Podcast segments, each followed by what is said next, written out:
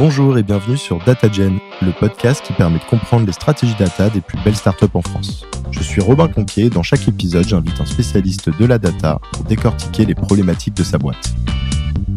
Ce qui est complexe, du coup, c'est euh, comment en fait on fait évoluer l'équipe et comment la garde motivée.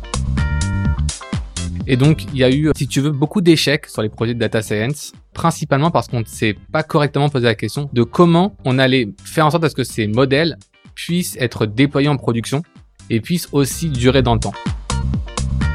Donc il y a énormément de, de champs de progression possibles et ce qu'on a décidé de faire c'était de valoriser ça. J'ai pas envie de dire qu'on a fait comme McDonald's en disant venez comme vous êtes, mais c'est plutôt restez comme vous êtes.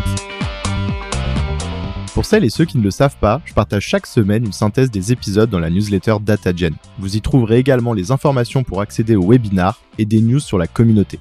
Je vous mets le lien pour s'inscrire en description. Fin de la parenthèse, je vous souhaite un bon épisode. Aujourd'hui, je reçois Anan, qui est VP Data Science chez Artefact, le cabinet de conseil spécialisé sur la data. On va parler de son plus gros challenge, à savoir comment garder ses équipes techniques motivées dans un marché qui bouge tout le temps. On va notamment creuser un peu les tendances principales du marché. Hello Anan, ça va? Ça va et toi? Ouais, super. Je suis ravi de te recevoir. Ravi également d'être là. Pour ceux qui n'ont pas encore fait le lien, j'ai fait mes armes chez Artefact, donc euh, je connais très bien Adan et je, suis ravi de l'avoir sur le podcast. Est-ce que tu peux nous en dire un peu plus sur Artefact pour commencer?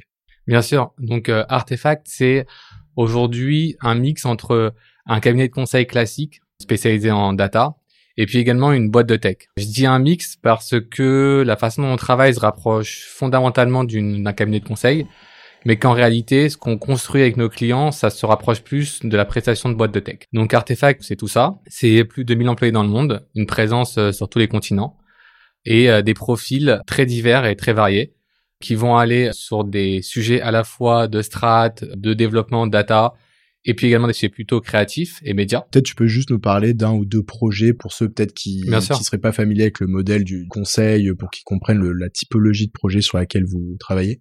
Un projet en ce moment que je peux te raconter, c'est par exemple euh, comment on industrialise la prévision des ventes pour un retailer ou pour euh, un CPG. Donc euh, les aider à à la fois prédire les, les, différents volumes de vente, industrialiser le modèle, s'assurer qu'il puisse fonctionner dans le temps, le scaler dans plein de pays différents, intégrer des contraintes business et data de chaque pays. Donc vraiment, ça peut être ce type de projet.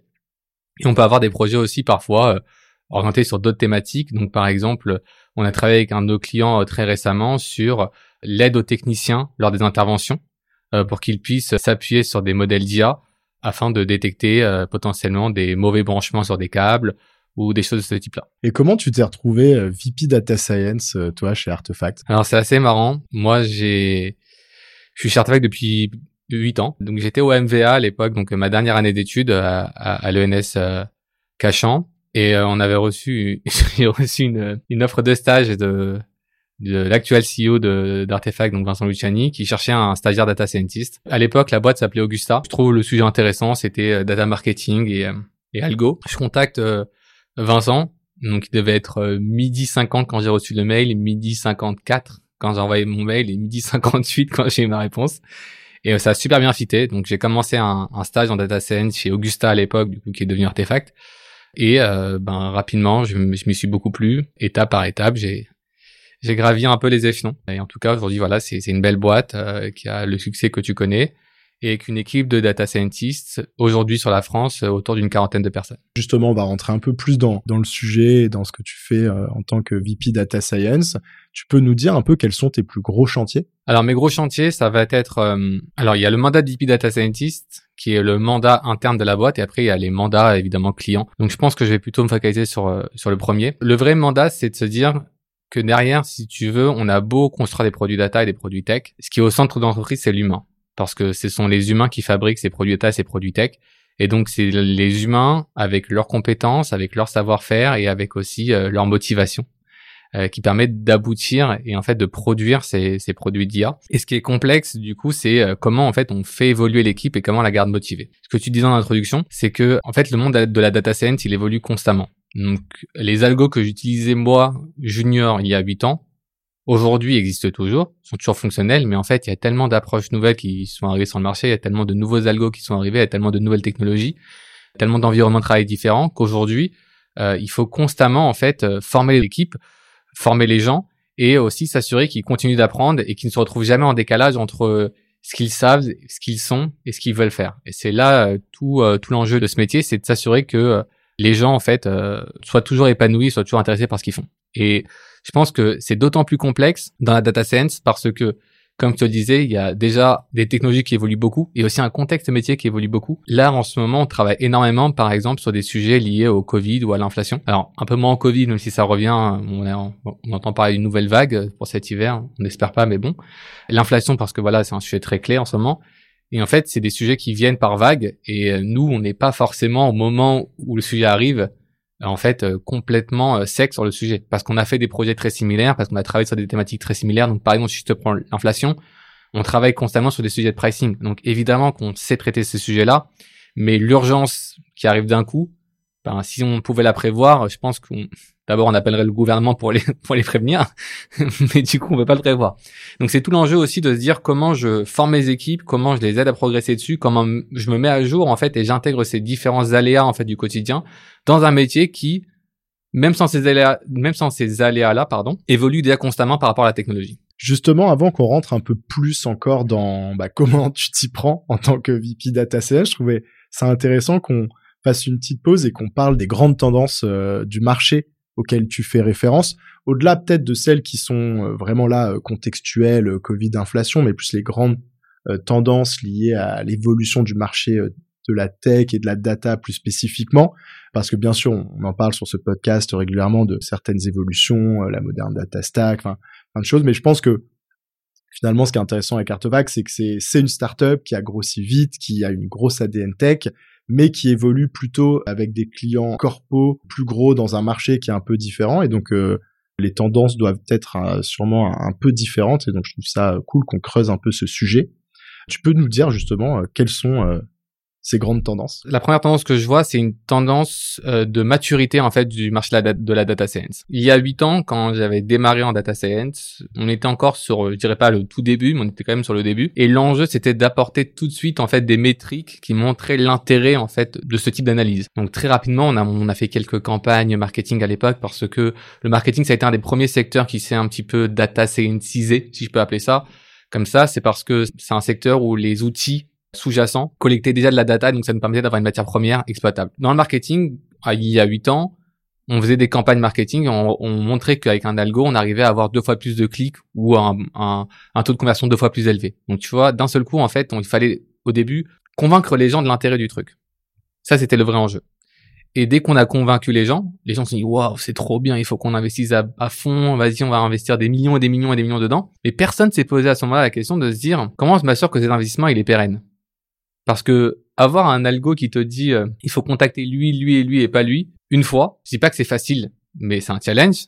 Mais c'est encore un plus gros challenge pour que l'algo, en fait, il puisse te dire dans le temps qui contacter, se mettre à jour, intégrer la feedback loop de, de l'environnement, et puis potentiellement aussi résister à plein d'aléas qui arrivent parce que la data elle a changé, parce que le contexte il a changé, parce que on se retrouve en Covid et donc du coup en Covid ben tu contactes plus les mêmes personnes, euh, tu vas pas contacter des personnes pour aller acheter en magasin quand les magasins sont fermés, voilà, donc c'est là où c'est très compliqué.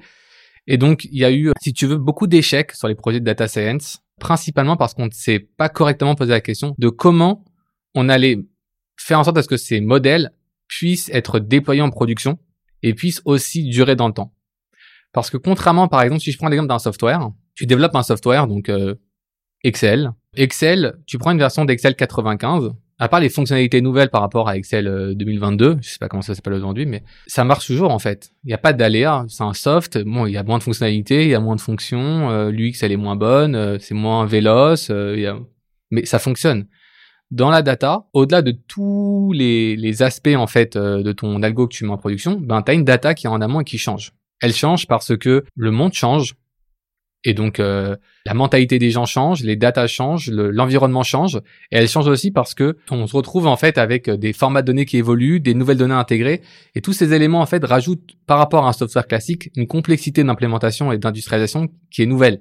Pour lesquels on a on n'était pas forcément préparé au moment où ça a démarré. Donc ça, je pense que je dirais que c'est le premier, euh, la première tendance que je vois, c'est qu'aujourd'hui, les entreprises en tout cas se posent la question de manière beaucoup plus profonde de comment en fait dès que je vais commencer à développer quelque chose, je vais aussi m'assurer que ce que je développe ne va pas être mis à la poubelle après, m'aura coûté plusieurs millions et en fait euh, ça aurait été un super beau POC ou une super euh, opportunité de faire du marketing et la communication, mais pas forcément quelque chose qui va durer dans le temps. Ça c'est la première première tendance que je vois. la deuxième tendance, c'est elle est liée, elle est corollaire, mais elle est pas identique. C'est de se dire aussi, euh, ce qui a été compliqué, c'est que dès que les entreprises ont commencé à vouloir déployer et développer des choses euh, autour de la data science, on a très vite remarqué qu'en fait, elles, ont réalisé des besoins qui aujourd'hui n'étaient pas répondus par le marché, donc euh, des algos pour faire X ou Y tâches. Et aujourd'hui, tu as quand même énormément de nouvelles entreprises, des nouvelles boîtes, des nouvelles technos qui, sont, qui ont été créées et qui ont rendu caduques des années de travail en fait interne d'entreprise. Donc, euh, tu as travaillé pendant trois ans à développer un algo euh, de NLP et tu vas avoir une boîte comme Hugging Face qui va euh, en fait wrapper le dernier modèle hyper bien, super performant, qui va écraser ton algo que tu auras mis des années à développer. Donc, si tu veux, c'est un petit peu changer le paradigme aussi autour de, de ce métier-là et de se dire que dans un monde de production, avec ces contraintes en plus d'industrialisation, ben parfois il faut savoir comment on fait le make or buy et ça c'est une question je pense qui euh, qui change beaucoup de choses dans la façon dont on développe des produits et des projets data. Le make or c'est effectivement un pour ceux qui sont pas familiers avec un peu ce, cette problématique là, on, en a déjà parlé quelques fois sur euh, sur le podcast notamment euh, avec Laurent de Criteo je vous invite à l'écouter qui était très intéressant aussi. C'est le fait de se demander quand est-ce qu'on doit développer la solution dont on a besoin en interne ou quand est-ce qu'on va utiliser une solution marché. C'est effectivement une, grosse problématique. On sous-évalue le temps passé par des boîtes à avoir investi sur certaines solutions, comme tu dis, qui du jour au lendemain ont été jetées à la poubelle et qui ont dû remettre en question euh, énormément de choses et surtout euh, créer une espèce de paralysie parfois. Enfin, c'est-à-dire que maintenant, quand ça t'est arrivé une fois, deux fois, que t'as fait le mauvais choix, que t'as injecté des millions, parce qu'on parle, quand tu dis par exemple développer un, un algo de NLP, pour que ça fonctionne en prod dans une grosse boîte avec euh, l'échelle que ça représente, etc. Enfin, je suppose qu'on est potentiellement sur ouais sur sur des millions en investissement quoi peut-être et que tu as dû mettre tout ça à la poubelle parce que tu as une solution qui l'a mieux fait que toi, c'est pas évident quoi. Et est-ce que tu vois euh, d'autres tendances du coup sur le marché euh, dont tu pourrais nous parler? Une tendance forte, c'est aussi le besoin de spécialisation. Donc comme je te disais, le marché de la data science, il a énormément évolué.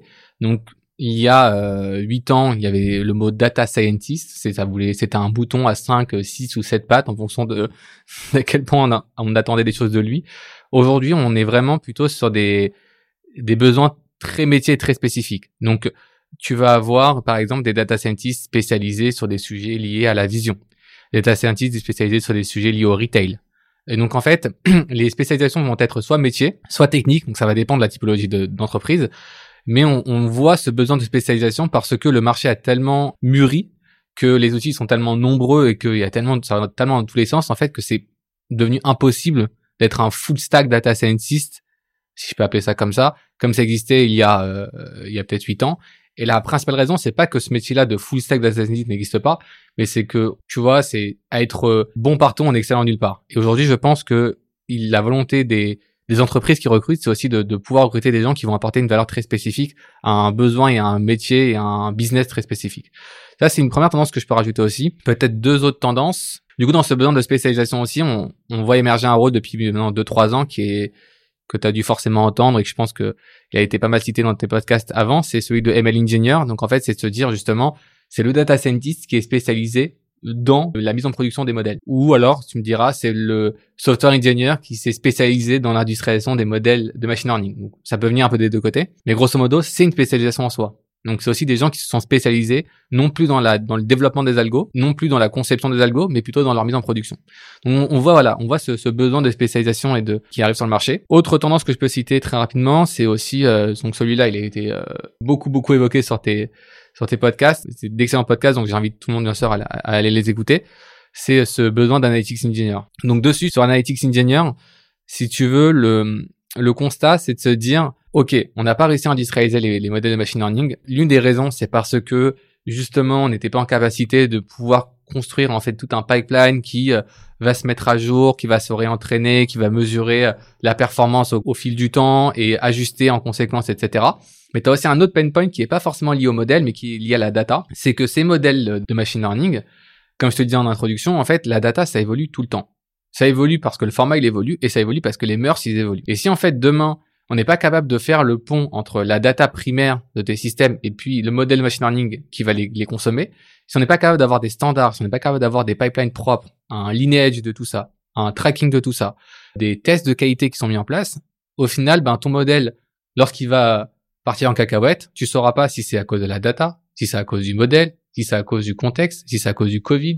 En fait, tu vas chercher des, des responsables partout. Et donc, pour moi, l'analytics engineering va apporter à la data analyse ce que le ML engineering a apporté au machine learning et à la data science. C'est de se dire, on a un besoin de professionnalisation, on a un besoin de standardisation, on a un besoin de mesure, de logging, de collecte. En fait, toutes ces bonnes pratiques, en fait, de développement produit, on va les apporter sur le marché de la data. Et donc, ça, ça va apporter aussi beaucoup de résilience et beaucoup de pérennité en fait au projet data. Donc c'est la dernière tendance que je vois et puis peut-être aussi une petite tendance qu'on pourra peut-être évoquer plus tard. Euh, c'est la tendance de, l'éthique et de la sustainability, donc on en entend beaucoup parler. Je rebondis deux secondes sur ce que tu as dit sur l'analytics engineer. C'est vrai que c'est marrant parce que je l'avais pas forcément vu comme ça, parce que je l'ai souvent, j'ai souvent eu ces échanges dans les podcasts euh, sur un angle très euh, analytics, je veux dire en termes de use case cible. Et en fait, c'est hyper intéressant de le voir comme la suite logique et un profil complémentaire du ML engineer en fait, c'est vrai qu'on a vu le ML Engineer émerger dans un premier temps, parce que je pense que initialement, on s'était dit, OK, il y a beaucoup d'échecs, on n'arrive pas à avoir euh, des algos qui restent pertinents en prod dans la durée, notamment par rapport euh, au fait qu'il fallait euh, retravailler le modèle en production, qu'il fallait être capable bah, d'ingérer plus de sources de données ou de répliquer le modèle sur tous les pays. Enfin, voilà, des, des enjeux qui étaient peut-être vus plus comme des enjeux techniques et qu'en fait, on se rend compte que malgré la présence du ML Engineer, il y a un autre problème qui émerge et qui peut faire que l'algo n'est pas pertinent en prod, qui est vraiment celui purement de la qualité de la donnée en entrée. Et ça, c'est vrai que euh, on en a parlé plusieurs fois. C'est l'analytics engineer qui aujourd'hui a l'air d'être un élément de réponse avec euh, notamment euh, son outil fétiche DBT. c'est vrai qu'on le on le voit pas comme ça, mais typiquement nous dans les deux dernières années, on a beaucoup travaillé avec plusieurs de nos clients sur les, les problèmes en fait de, de, la data. En fait, on a on dit que la data c'est un asset, c'est notre, euh, parti pris, et donc c'est de se dire comment cet asset on le valorise. Et comme tu le dis un petit peu, quand les gens se sont posés la question de pourquoi les projets data n'ont pas réussi à aboutir à quelque chose qui, dure, souvent on remet en cause en fait le modèle avant de remettre en cause des ingrédients. Si tu veux, c'est un peu comme si en cuisine, moi, j'aime bien les métaphores, tu me connais. Tu te dis qu'en fait, les clients, ils sont pas contents de ce qu'ils mangent. Et après, premier réflexe que tu vas avoir, c'est de te dire ben, que la qualité des plats, elle est pas au rendez-vous. Donc, tu vas aller voir les cuistots et tu vas leur dire non, mais en fait, euh, là, c'est beaucoup trop aléatoire la qualité. Euh, là, vous euh, vous timez pas combien de temps vous prenez pour cuire le steak, vous timez pas combien de temps vous prenez pour cuire les pommes de terre. donc, en fait, tu vas apporter une couche de process en fait dans la, dans la, dans la façon dont les cuisiniers vont cuisiner ton plat. Et une fois que tu as fait tout ça, les cuisiniers vont être super quali et super réglés, mais les clients seront toujours pas contents. Et là, tu réalises qu'en fait, c'est pas tellement les plats qui sont le problème, mais c'est les ingrédients qui sont utilisés pour construire ces plats, et qu'en fait, ces ingrédients sont pas de bonne qualité. Et donc là, tu dis, ok, donc il faut maintenant que je vienne professionnaliser ma chaîne de de sourcing, de sourcing en fait exactement. En fait, il faut que je, je, vienne en fait professionnaliser ça. Et donc, c'est un peu cette même logique qui s'est passée dans les produits dans les produits data où on se dit en fait, ok, maintenant qu'on sait bien euh, processer, enfin que certaines personnes savent bien faire un mode de machine learning en production, ils disent, ok, maintenant il faut aussi que je sois capable de venir valider et assesser de la qualité de mes ingrédients qui sont en fait la data. Et alors, si on rebondit du coup sur un peu le challenge qu'on a introduit euh, en début d'épisode, donc à savoir le fait bah, de construire une équipe et de garder ton équipe motivée, parce que comme tu dis, c'est un peu le le sang d'un cabinet de conseil euh, de, de, réussir à retenir les talents, mais dans un contexte où on a autant de changements, autant d'évolutions de, de marché, c'est pas évident. Comment euh, vous vous y prenez euh, chez euh, Artefact? Et toi, par rapport à ton mandat de, de VP Data Science, est-ce que peut-être tu peux nous citer quelques éléments que vous avez mis en place Bien sûr. Donc le premier élément qu'on a mis en place, c'est la notion de ladder, donc en fait de carrière tech chez Artefact. Donc Artefact, comme tu l'as dit, c'est une boîte qui est en réalité très très jeune. On a moins d'une dizaine d'années. Donc moi j'y suis depuis 8 ans, la boîte doit avoir 9 ans. Et donc dans des enjeux en fait de, de HR process, on a construit une grille de salaire, euh, des grades. Et au début, ils ont été très pensés pour le conseil parce que ça a été pendant longtemps, en fait, aussi, et ça l'est toujours un peu, euh, une des activités principales d'Artefact. Donc ça pèse pour beaucoup. Et donc nous, quand côté data, on a commencé à créer aussi des grilles, évidemment, on n'est pas allé chercher très loin, on s'est inspiré de ce que faisait le conseil parce que ça marchait très bien. Le problème, c'est que tu n'as pas les mêmes attentes pour un data scientist que que tu vas avoir pour un consultant. Et c'est normal dans les deux sens. Et donc ce qu'on a fait, c'est qu'on a réalisé qu'un data scientist, il va pouvoir progresser dans plein d'axes différents, donc sur des axes comme je tout à l'heure sur la spécialisation, sur des axes très spécifiques, euh, des thématiques très précises, métiers ou techniques, sur des enjeux d'industrialisation, mais il peut aussi progresser sur des aspects plutôt soft skills, donc sur la gestion de projet, sur le management des équipes plus juniors. Donc il y a énormément en fait de, de champs de progression possibles. Et ce qu'on a décidé de faire, c'était de valoriser ça. J'ai pas envie de dire qu'on a fait comme McDonald's en disant venez comme vous êtes, mais c'est plutôt rester comme vous êtes. Et donc c'est de se dire comment en fait on a fait en sorte à ce que les gens puissent continuer de progresser dans les sujets où ils sont bons, continuer aussi à avoir une carrière sur ces thématiques-là, à avoir des augmentations de salaire sur ces thématiques-là aussi, parce qu'à un moment donné, il faut que ça suive. Et en même temps, en fait, les aider à aussi à grandir sur les aspects où ils sont peut-être un peu moins forts pour leur assurer une carrière. Et donc, c'est de se dire qu'il n'y a pas qu'un seul chemin possible dans la tech, il y a plein de chemins possibles, et c'est de les accompagner sur le chemin qui leur va le mieux, en fait, de suivre un peu le courant de leur, de leur carrière. Donc, dit comme ça, ça a l'air juste d'être d'une grille RH qui a été refaite, mais c'est beaucoup de temps passé avec les data scientists pour comprendre leurs besoins. Aussi, c'est beaucoup de temps passé avec nos clients pour comprendre l'évolution du marché et s'assurer qu'en fait, à un moment donné aussi, tu fais converger les deux parce que c'est bien de penser à tes, collaborateurs et aux data scientists, mais il faut aussi que tu puisses derrière valoriser leurs compétences sur le marché, parce que sinon la boîte ne fonctionne pas. Donc voilà, ça a été un, grand écart qu'on a réussi à faire, et, euh, je pense qu'on a réussi à, concilier les deux. Donc ça, ça a été un premier premier chantier qu'on a fait qui, qui, a bien marché, et on en, on en est très fiers d'ailleurs de, ça. Et euh, deuxième chantier, je pense, ça fait un peu le, le lien avec le premier, mais c'est de se dire que tu as plein de thématiques très différentes, tu as le NLP, tu as la vision, tu as les séries temporelles, et nous, on a un cabinet, on a un cabinet de conseil très très tech. Mais on, reste aussi une, boîte qui est au service des clients. Donc on ne développe pas des produits en interne, on développe des produits pour les clients.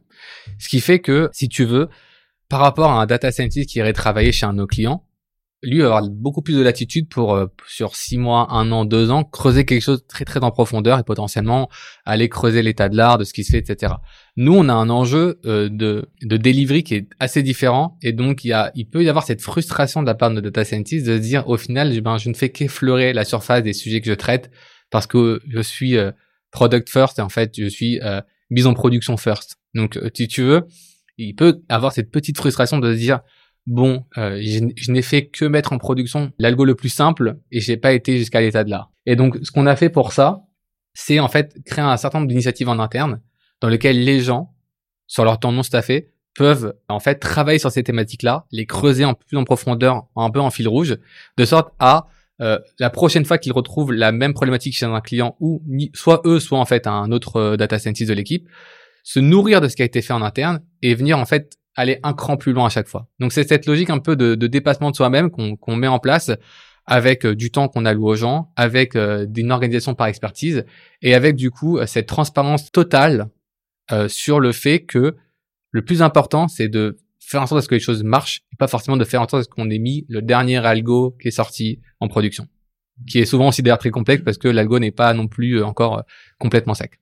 Ouais, c'est clair. Juste, je précise que l'état de l'art si je me trompe pas, c'est euh, vraiment euh, d'utiliser euh, les, les, méthodes les plus avancées, les technologies les plus avancées pour venir résoudre un problème technique, on va dire, bon, qui reste un problème business hein, a fortiori. C'est vrai que c'est hyper intéressant parce que ça, c'est quelque chose qu'on retrouve dans la data, mais dans la tech hein, de manière un peu globale. Cette contre-tendance entre guillemets qui est de dire, il faut arrêter de faire de la tech pour la tech, il faut quand même vraiment recentrer le le problème au départ et s'assurer que bah que déjà en fait le fait de faire un algo euh, à la base, peu importe que ce soit simple ou compliqué, c'est la meilleure manière de résoudre le problème Exactement. et d'être capable parfois de se dire mais en fait non là euh, l'Excel fait très bien le boulot ou, quelque chose de beaucoup plus simple fait très bien le boulot et euh, mettons les, les, efforts aux bons endroits. Exactement. Souvent on a tendance à vouloir mettre de la data science partout alors que parfois des choses très simples ça fonctionne aussi. Et, et, comme tu le dis, c'est c'est pas évident parce que euh, il y a ce sujet un peu de voilà, d'acculturation. Euh, et il y a ce sujet aussi de se dire que euh, dans ce contexte qu'on a évoqué tout à l'heure, avec ce contexte de mise en production qui devient très clé, les entreprises aussi attendent des choses qui fonctionnent, qui apportent de la valeur, et puis forcément des choses qui soient belles sur le papier, mais pas forcément utiles en production. Donc tu vois, il y a vraiment ce cette maturité du marché aussi qui fait qu'aujourd'hui on est très attendu sur le côté en fait euh, résilient, fiable, fonctionnel de ce qu'on produit. Oui, puis en plus euh, côté client, comme tu le dis, euh, faut en plus qu'il soit capable derrière de reprendre le projet éventuellement. Euh, si tu fais quelque chose de trop avancé, parce que vous, vous avez entre guillemets des talents qui sont euh, bah, des niveaux très avancés, mais potentiellement eux, ils vont pas pouvoir se permettre bah, d'avoir, comme tu le dis, bah, et surtout puis d'avoir tous les experts que tu citais précédemment. C'est que je pense que le marché après, il est aussi à deux vitesses entre guillemets, mais ce qui est normal, c'est que côté artefact, bah, vous vous construisez, vous accompagnez les, les clients pour créer ces produits, mais eux derrière, euh, ils sont plus, plus sur un rôle enfin entre guillemets de, de, de suivi, et peut-être que les profils qu'ils internalisent sont justement plus généralistes ou un peu différents parce qu'il faut qu'ils comprennent, enfin peut-être plus des profils comme toi entre guillemets quoi, qui ont de la bouteille mais qui sont généralistes, qui vont comprendre les enjeux, mais qui en revanche vont pas être capables d'aller mettre les mains dans tous les moindres détails qui ont été faits par des profils ultra avancés. Et d'autant plus que l'état de l'art n'est pas forcément amené à durer. En fait, l'état de l'art peut être très performant et en fait, on réalise que c'est pas maintenable, ça coûte trop cher à tourner, ça prend trop de temps à être entraîné et au final, on le délaisse. Donc, tu vois, il y a aussi, c'est ce que tu disais, mettre de l'état de l'art en production, c'est pas forcément bénéfique. C'est même, en général, pas du tout bénéfique. C'est très beau, mais ça se raconte très bien sur des slides, mais ça apporte pas forcément beaucoup de valeur. Et ça, c'est quelque chose chez les profils du coup euh, data scientists qui sont peut-être euh, plus juniors ou, ou, en tout cas plus juniors que toi. Tu vois que ça a changé, que les messages passent, que qui commencent à être moins euh, tech pour la tech, mais qu'ils se disent en fait ça ne rime pas à grand chose de faire un projet tech si ça n'a pas d'impact business. Où tu sens quand même que c'est un combat qui va durer un moment et qu'il y a une certaine frustration parce que bah, je pense que ça reste quand même des profils qui aiment aller se confronter à des challenges techniques poussés. Et si à la fin, euh, ils ont pas euh, l'impression d'avoir euh, vraiment développé quelque chose un peu du turfu, ils, ils sont frustrés.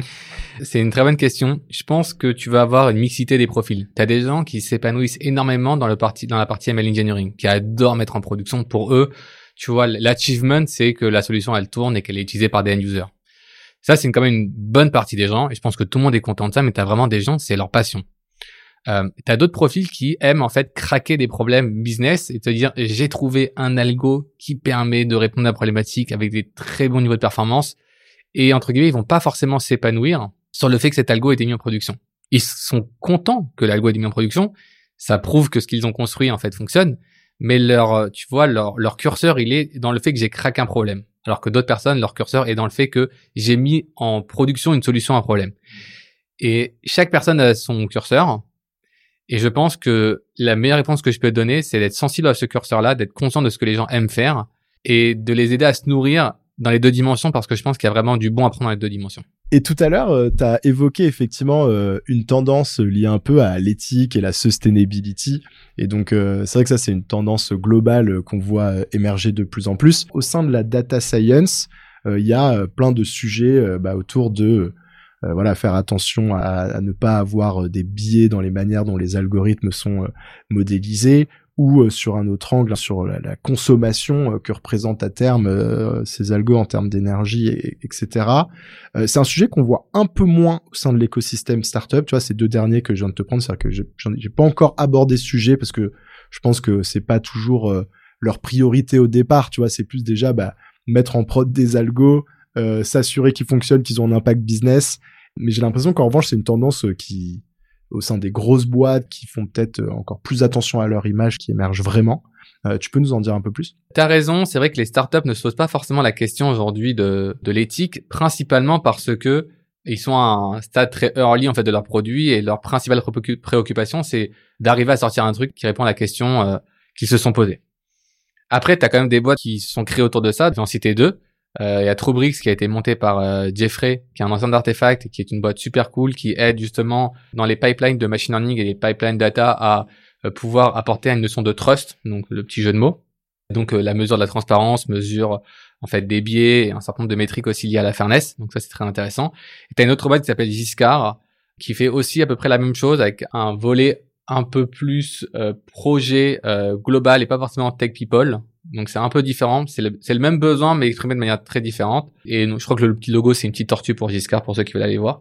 Mais ce sont deux projets qui je pense sont à surveiller parce que ça montre aussi le besoin d'avoir des outils et du tooling pour répondre à ces problématiques d'éthique. Donc hyper intéressant. Je mettrai les liens en description pour ceux qui veulent découvrir ça. Et ensuite, pour répondre à ta question sur les grands groupes, c'est vrai que en fait, la data et la data science, ça a été des énormes accélérateurs de projets sur les années euh, passées. Et ça a été un petit peu comme quand tu conduis en voiture et que tu sais, tu es à 130 sur le euh, sur l'autoroute. tu respectes quand même les limitations, mais si tu regardes autour de toi, en fait, le paysage, il passe tellement vite que t'as pas le temps de t'attarder à ça et t'as pas le temps de regarder, alors qu'en fait, il y a potentiellement des choses très importantes à regarder. Donc, par exemple, un cerf qui passe à toute vitesse, un sanglier qui passe et tu le vois pas forcément. Donc, je vais pas faire une publicité pour euh, la sécurité routière sur le podcast, mais c'est principalement pour dire que souvent, quand on a eu des révolutions assez fortes, on s'est pas forcément posé la question des externalités négatives ou positives que ça peut avoir. Et l'éthique, notamment, et la sustainability aussi, mais on va, j'ai développé l'éthique, c'est une externalité potentiellement négative si on fait pas attention. Pourquoi? Parce que quand tu prends un modèle de machine learning, par exemple, pour savoir si tu dois faire un crédit ou pas à un client. Donc tu vas créer ton modèle, va dire ok, ce client, ce client est un risque, ce client n'est pas un risque, etc. Le risque en fait, c'est qu'en développant cet algo-là, tu l'as entraîné sur des données historiques qui ont plein de biais. Alors parfois des biais simplement euh, de marché, parfois des biais plus graves entre guillemets, des biais raciales ou des biais euh, d'égalité des genres. Et même parfois, si tu veux, même si la data n'est pas un problème et que la data est, est nickel, ben dans ton algo, dans la façon que tu vas le concevoir, tu vas intégrer tes propres biais à toi. Parce qu'en fait, ce que va faire l'algo, c'est industrialiser ta façon de penser, industrialiser ta façon de voir les choses. Et donc, si toi, t'es plein de biais, ta data, elle est, elle est, pleine de biais aussi, au final, tu vas te retrouver avec un algo super performant, mais qui risque d'apporter euh, beaucoup de, d'externalités négatives sur certaines populations, sur certains groupes. Donc, il faut faire super attention. Ça veut dire qu'aujourd'hui, n'importe qui peut créer un service avec la data, n'importe qui peut industrialiser un service avec la data.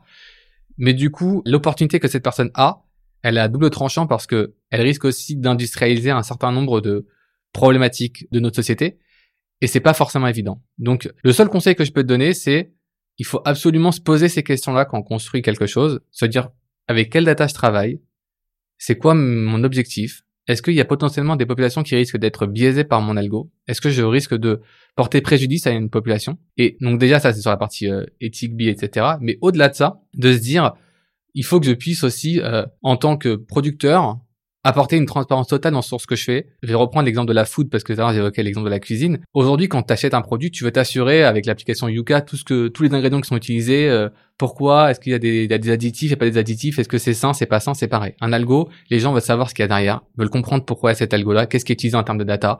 Euh, est-ce que c'est qualitatif Est-ce qu'il n'y a pas un biais Est-ce que c'est propre Est-ce que j'utilise des informations que j'ai collectées de manière officielle Est-ce que j'ai pas fait euh, de la collecte un peu sauvage Tout ça, c'est hyper important. Et donc, euh, on va, je pense, dans les prochaines années, et ça va arriver avec l'AI Act qui va arriver euh, dans, cette décennie-là, apporter une énorme professionnalisation de ces, questions-là, en fait, d'éthique sur le marché. Et je pense que c'est important pour aujourd'hui un concepteur d'IA, donc un data scientist ou autre, de se poser ces questions-là parce que s'il se les pose pas aujourd'hui, il devra se les poser demain et ça lui coûtera beaucoup plus cher à redévelopper les choses. Donc probablement même des nouvelles spécialisations, enfin des profils qui seront complètement spécialisés sur ces thématiques dans quelques années. Euh. Complètement. Super intéressant. Écoute, on a pas mal débordé. Je te propose qu'on passe sur les dernières questions. Bien sûr. Et on se les fait en mode question-réponse. Je vais essayer de me retenir et de pas creuser. Euh, en vrai, j'arrive quasiment jamais. Est-ce que tu as une recommandation de contenu à partager à nos auditeurs? Bien sûr. Alors moi j'ai deux, enfin j'ai plein de newsletters mais il y en a deux que je lis constamment. Je pense qu'elles ont déjà dû être citées, mais donc il y a Data Elixir que j'aime beaucoup, parce que je trouve que c'est euh, c'est toujours un condensé d'actualité qui, qui sont vachement cool. Et puis il y a celle aussi euh, Le Blef que j'aime bien aussi. Qu'est-ce que tu aimes dans la data? C'est le potentiel qu'on peut en faire. Ça veut dire que la data c'est vraiment une, matière première. Et la raison pour laquelle je me plais aussi chez Artefact, c'est ça, c'est de se dire on peut en faire tellement de choses que la limite, c'est notre imagination et bien sûr la réglementation. c'est une autre question, mais, mais en tout cas, la limite, c'est ce qu'on a envie d'en faire. Qu'est-ce qui t'a le plus fait progresser? C'est les interactions avec les autres. Aujourd'hui, par exemple, je suis VP Data Science et je pense que j'apprends plus des gens que j'encadre que moi, je leur apprends de choses. Ça veut dire qu'au final, je pense que c'est l'achievement en fait de se dire à un moment donné, t'apprends plus euh, des gens que t'encadres parce que ce monde est tellement grand, euh, il y a tellement de choses à apprendre et l'interaction humaine, c'est, c'est par là qu'on apprend des choses. Et donc, je crois fondamentalement dans le fait que tu apprends de des gens que tu encadres, des gens qui t'encadrent, et aussi de mes clients, beaucoup de mes clients, parce que ma compréhension de leurs problèmes est limitée à ma perception et pas forcément à, à leur perception. Et intégrer leur perception dans le développement de tout ça, ben, ça apporte énormément de choses. Et enfin, quel est le meilleur conseil qu'on t'ait donné? C'est de toujours penser à la personne qui va utiliser ce que tu produis. C'est de se dire, on a tous un biais en disant j'aimerais que le produit fonctionne comme ça, j'aimerais que la loi fonctionne comme ça. Et le meilleur moyen en fait de faire quelque chose qui marche, c'est de faire quelque chose qui répond à un besoin de quelqu'un. C'est comme quand tu offres un cadeau, euh, si tu veux être sûr que le cadeau soit apprécié, ben il faut que tu t'intéresses à la personne à qui tu vas l'offrir. Moi, c'est hmm. pareil. Ouais, c'est un peu comme dans l'approche produit, quoi. Vraiment aller se mettre dans les pompes de l'utilisateur pour pour faire quelque chose qui a du sens pour lui, sinon ça ce sera un flop. Mais complètement. Aujourd'hui, quelqu'un qui développe quelque chose autour de la data, s'il n'intègre pas une vision produit, pour moi, il y a peu de chances que le truc euh, dure dans le temps. Bah écoute, Alan, on arrive sur la fin. J'ai passé un super moment. Moi aussi. Merci et euh, à bientôt. À très bientôt. Merci. Merci d'avoir écouté cet épisode. Avant de conclure, j'ai un petit service à vous demander. Si ce n'est pas déjà fait, est-ce que vous pourriez mettre 5 étoiles et un petit commentaire sur Apple Podcast? C'est ce qui m'aide le plus à faire connaître DataGen et donc à attirer des invités exceptionnels. Merci et à bientôt